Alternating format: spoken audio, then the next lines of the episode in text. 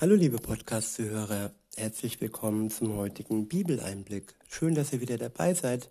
Schön, dass du wieder dabei bist. Heute habe ich ähm, für euch ein Kapitel aus dem Matthäusevangelium. Es ist das Kapitel 7 und ich benutze mal wieder die Übersetzung, das Buch von Roland Werner.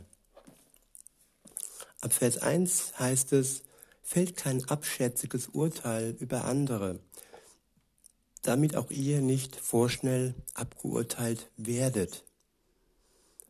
Ja, unser Tun, unsere Worte sind wie eine Spiegelung und wenn wir mit Gott im Reinen sind, wenn wir mit unseren Mitmenschen im Reinen sind, dann ist auch unser Leben im Reinen, sowohl mit Gott als auch mit den Mitmenschen. Und wenn wir andere vorschnell aburteilen, dann können wir nicht erwarten, dass das Urteil Gottes uns nicht trifft. Wir können und sollen unsere Nächsten immer so lieben, wie wir uns lieben. Und wenn wir uns nicht lieben, dann passiert es auch schnell, dass wir nicht nur uns verurteilen, sondern auch andere.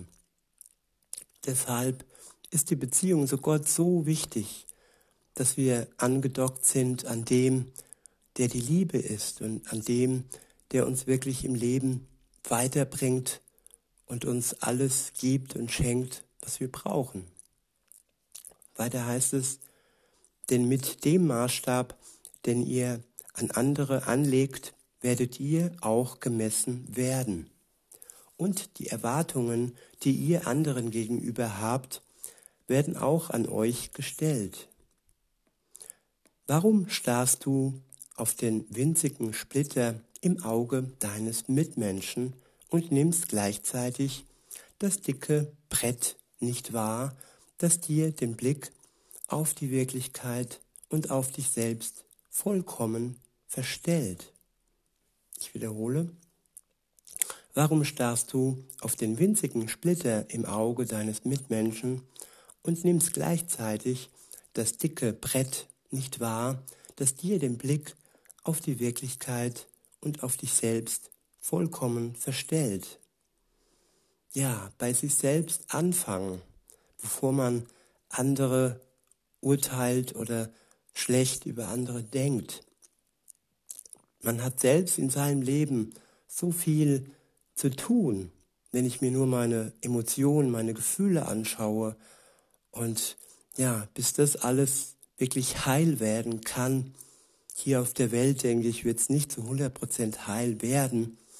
Da gibt es viel Arbeit und viel zu tun, wo ich mit Gott zusammen mich durch ihn wie ein Diamant umformen lassen kann und schleifen lassen kann. Und ja, manchmal ist es heiß wie im Schmelzofen, wo das Gold geschmolzen wird. Und das ist viel Arbeit, aber es ist möglich. Und wenn wir uns Gott hingeben und uns von ihm verändern lassen, dann ist es auch möglich, dass wir für unsere Mitmenschen ja gut sein können und dass wir ihnen auch gut tun können. Weiter heißt es, oder wie kannst du zu deinem Bruder sagen, komm her, ich zieh dir deinen Splitter aus dem Auge, wenn du gleichzeitig ein dickes Brett mit dir herumschleppst, das dir den Blick versperrt. Ja, wir sind so hilfsbereit manchmal und äh, wir, ja, da kommt wieder diese Scheinheiligkeit ins Spiel, dass wir denken, dem anderen so stark helfen zu müssen, aber wie soll das gehen, wenn die Sicht versperrt ist, wenn unsere eigenen Probleme uns noch so hindern und wenn vielleicht auch Schuld noch zwischen uns und Gott steht, die es unmöglich macht, dass wir uns erstmal selber durch Gott helfen lassen können. Insofern ist das Selbstbewusstsein nicht entscheidend, sondern das Bewusstsein, das Gott uns schenkt, das Gewissen, den Spiegel und auch die Heilung, die er uns schenkt. Er möchte uns heil werden lassen, so heil, dass wir wirklich fähig sind, für andere gut zu sein. Und ja, dann muss es erstmal uns gut gehen. Und was ist nicht besser wie Erlösung? Dass Gott uns befreit von unserer Schuld, dass Gott uns befreit von der Last, der uns tagtäglich, die uns tagtäglich bedrückt, unser Herz einengt. Und ja, wie gesagt, das ist zum einen Schuld, zum anderen aber auch die Gefühle, die Altlasten, die Narben, die immer wieder aufbrechen und die Wunden, die immer wieder eitern. Und wenn wir da nicht wirklich eng an Gott gebunden sind und seine große Kraft der Heilung in Anspruch nehmen, dann ist es schwierig für andere da zu sein. Weiter heißt es, damit täuschst du dich selbst und versuchst die anderen zu täuschen. Ja, man setzt ein Lächeln auf, so nach dem Motto, mir geht's gut, aber unter dem Lächeln ist doch Schmerz, unter dem Lächeln ist Leid und unter dem Lächeln ist äh, ja der Sturm noch am Wüten und im Herzen, in der Seele ist der Frieden von Gott noch nicht wirklich eingekehrt. Und bevor das nicht wirklich der Fall ist, können wir nur uns selbst und andere täuschen.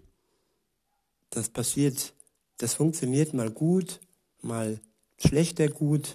Vor allem richtig gute Freunde lassen sich eigentlich schwer täuschen. Und vor allem Gott unser bester Freund, den können wir eigentlich überhaupt nicht täuschen.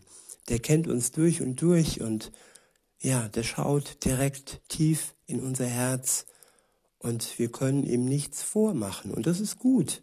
Das kann erschrecken, aber das kann auch beruhigen und das kann ja den Sturm in uns zum Stillstand bringen, wenn wir zur Ruhe kommen, zur Ruhe kommen bei Gott, unserem Vater, und unserem besten Freund.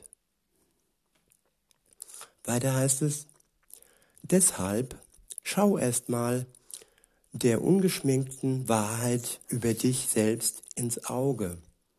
Dann wirst du auch deinem Mitmenschen helfen können, seinen blinden Fleck zu überwinden. Ich warne euch, werft die kostbaren Geschenke die Gott euch gegeben hat, nicht den Hunden hin und werft auch nicht die Perlen, die er euch anvertraut hat, vor die Säue, Schweine. Denn die trampeln sowieso nur darauf herum und am Ende drehen sie sich noch um, greifen euch an und zerfleischen euch. Der nächste Abschnitt ist überschrieben mit Gebet und Antwort. Ab Vers 7 heißt es, bittet Gott und er wird euch beschenken. Sucht und er wird euch finden lassen. Klopft an und Gott wird euch seine Türen öffnen. Ich wiederhole, bittet Gott und er wird euch beschenken. Sucht und er wird euch finden lassen. Klopft an und Gott wird euch seine Türen öffnen. Ja, hier ist Aktionismus gefragt. Hier ist nicht ähm, ja, Zurücklehnung gefragt und so nach dem Motto, lass Gott mal machen. Und ähm, ja, in jeder Beziehung ist Aktionismus gefragt. In jeder Beziehung ist immer aufeinander Zugehen gefragt. Und Gott ist niemand, der uns überrümpelt, der sich uns aufdrängt. Nein, er möchte gebeten werden. Und wenn wir ihn bitten, dann wird er uns beschenken mit dem, was nötig ist und mit dem, was wir brauchen. Ja, wenn wir eine Giftschlange um eine Giftschlange bitten, dann wird er uns nicht die Giftschlange schenken dann wird er uns, naja, ich sag mal, Heilkräuter schenken, die uns gut tun. Und so ist Gott. Er schenkt uns das, was wir brauchen und was uns gut tut. Wenn wir ihn bitten und wenn wir suchen, ja, suchen, da ist die beste Möglichkeit, liebe Zuhörerin, lieber Zuhörer, in seinem Wort zu suchen. Sein, sein Wort ist ein unendlich tiefer Schatz, in dem wir graben können. Und diese Worte, die erschließen sich mir, wenn ich mich betrachte, immer wieder neu und immer wieder ganz anders. Ein Roman liest man und legt ihn weg. Man liest ihn vielleicht ein zweites Mal, aber irgendwann ist der, der Trop ausgelutscht, sag ich mal. Und, äh, aber bei der Bibel ist es ganz anders. Diese Worte erschließen sich mir jedes Mal neu und jedes Mal entdecke ich etwas Neues, genau das, was ich im Moment für meine jetzige Situation brauche. Und das ist Suche, Suche in Gottes Wort. Und auch Suche nach Antworten, indem ich mit ihm rede, indem ich bete, indem ich mein Herz erleichtere und mich befreie von allem, was mich bedrückt. So ist Gott. Und ja, er wird sich finden lassen. Das ist auch gewiss. Und dann der letzte Schritt, das ist eigentlich der erste Schritt, der heißt, klopft an. Klopft an an Gottes Tür und er wird euch öffnen. Es wird ein neuer Weg sein, den er euch zeigt. Es wird ein neues Leben sein, das er euch schenkt, wenn ihr an seiner Türe anklopft. Dann wird er euch öffnen. Ab Vers 8 steht, es stimmt, jeder, der bittet, wird beschenkt werden.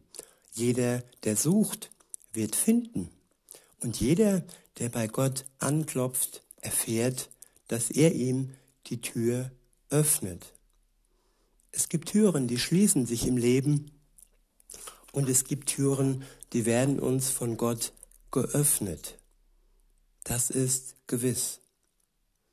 Ab Vers 9 heißt es, stellt euch einmal vor, dein eigenes Kind bittet dich um Brot, gibt es einen unter euch, der ihm stattdessen einen Stein andreht? Oder dein Kind bittet dich um ein Stück Fisch, würdest du ihm eine Schlange vorsetzen? Ihr Menschen seid ja von Bosheit geprägt, Dennoch seid ihr in der Lage, für eure eigenen Kinder zu sorgen und ihnen Gutes zu tun. Um wie viel mehr wird euer Vater, der über allem thront, denen wirklich gute Dinge schenken, die ihn darum bitten? Ja, Gott steht über allem. Er thront über allem. Und er wird uns die wirklich guten Dinge schenken, worum wir, um, worum wir ihn bitten. Der nächste Abschnitt ist überschrieben mit Gottes Willen tun. Weiter heißt es dann, all das, was ihr von anderen erwartet, sollt ihr ihnen gegenüber also auch tun. Wenn ihr euch so verhaltet, dann erfüllt ihr damit das, was im Buch des Gesetzes Gottes festgelegt ist und was die Propheten, die Botschafter Gottes, immer wieder in Erinnerung gerufen haben. Sucht nicht den einfachen und bequemen Weg, sondern tretet durch die enge Tür ein. Es stimmt schon, es gibt eine sehr, es gibt ein sehr breites Tor, durch das man einfach hindurchschreiten kann. Und es gibt einen breiten Weg, der keine Widerstände bietet. Ja, dieser breite Weg, der spaßige Weg, der egoistische Weg, der Karriereweg, der Funweg, ja, den gehen die meisten Menschen und dem bescheren auch die meisten Menschen, ja, wenig Widerstand, zumindest hier in diesem Leben. Aber am Ende, am Ende dieses Weges ähm, heißt es dann Abgrund. Am Ende dieses Weges heißt es dann Verdammnis und ewige Trennung von Gott. Und wenn wir das Ende vor Augen haben, dann sollten wir jetzt und hier, solange wir noch die Möglichkeit haben, eine Weggabelung ähm, zu beschreiten und auf den engen Weg, auf die breite Tür, ja, die zu Gott, die zu ihm in sein Reich führt, die uns ewiges Leben schenkt, ja, dann sollten wir wirklich diese gute Wahl, ja, ausführen und ja, auch wissen, dass wir dennoch glücklich sein werden, auch wenn manchmal der Weg etwas beschwerlich ist und auch wenn manchmal die Prüfungen, die Gott uns zumutet, etwas schwer sein werden. Aber seid gewiss, sie werden nie so schwer sein, dass ihr sie nicht zusammen mit seiner Hilfe ähm, bestehen könnt. Ihr könnt Sieger sein. Und der Siegeskranz ist jedem gewiss, der mit Gott zusammen den Wettstreit des Lebens beschreitet. Weiter heißt es, und doch führt er, der breite Weg, zum Verderben, weit weg von Gott. Sehr viele Menschen haben dieses Tor gewählt und bewegen sich auf diesem breiten Weg. Doch die Tür ist eng und der Weg ist schmal, der zum wahren Leben führt. Wie wenige sind es, die ihn finden.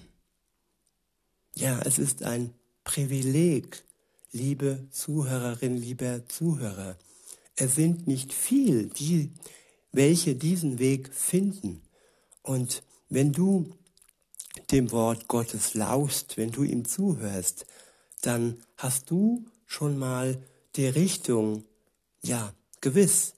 Und du weißt, wo es lang geht. Und du hast, ja, den Wegweiser Gottes im Ohr oder vielleicht auch sogar in den Händen, wenn du dir eine Bibel zulegst und darin liest, in seinem Liebesbrief an dich. Weiter heißt es, ab Vers 15, seid vorsichtig, denn falsche Propheten wollen euch verführen. Sie sehen äußerlich ganz harmlos aus, wie Schäfchen auf der Weide, doch in Wirklichkeit sind sie lebensgefährlich. Sie sind wie Wölfe, die darauf lauern, ihre hilflosen Opfer zu zerreißen. Wie könnt ihr sie erkennen?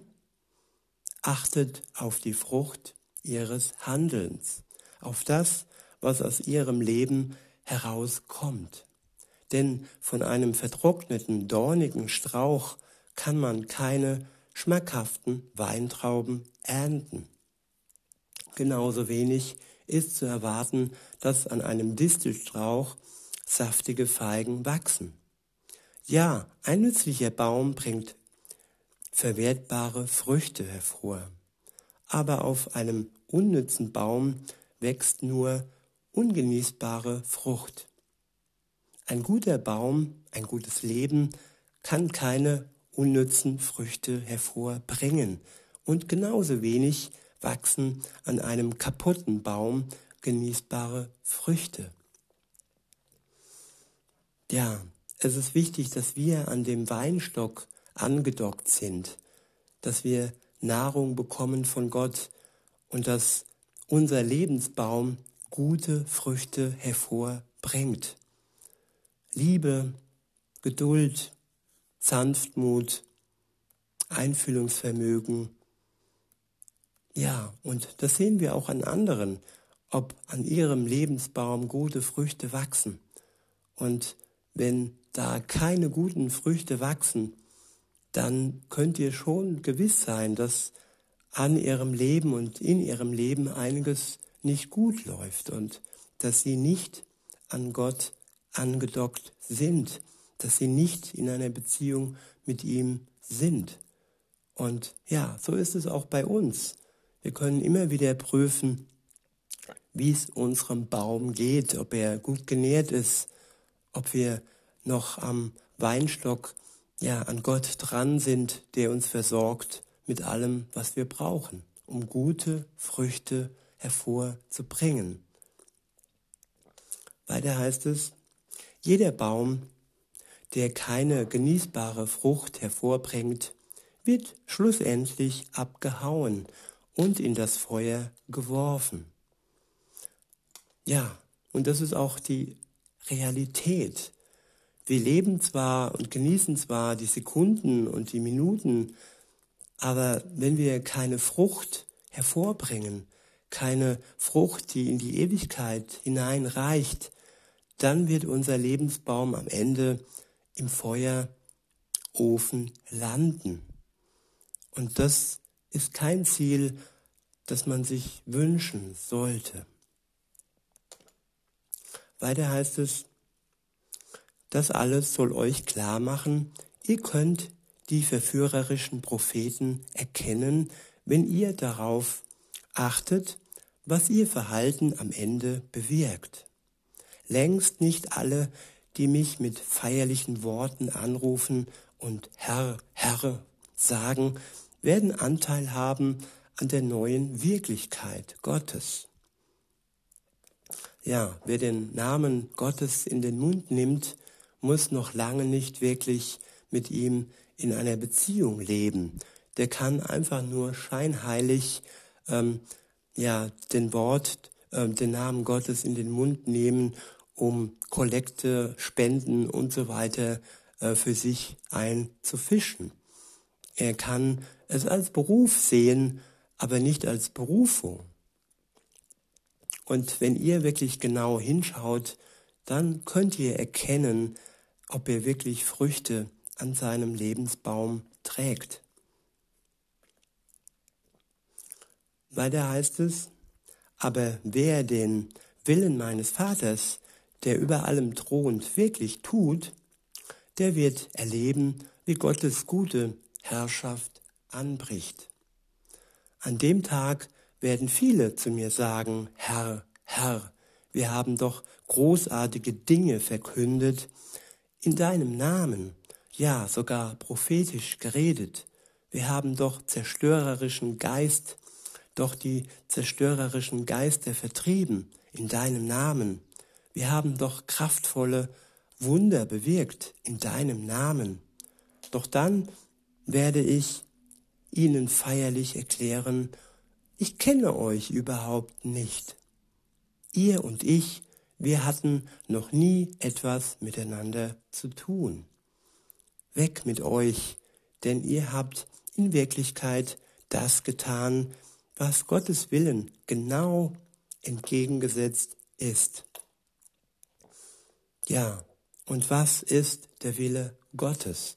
Der Wille Gottes ist erkennbar in seinem Wort.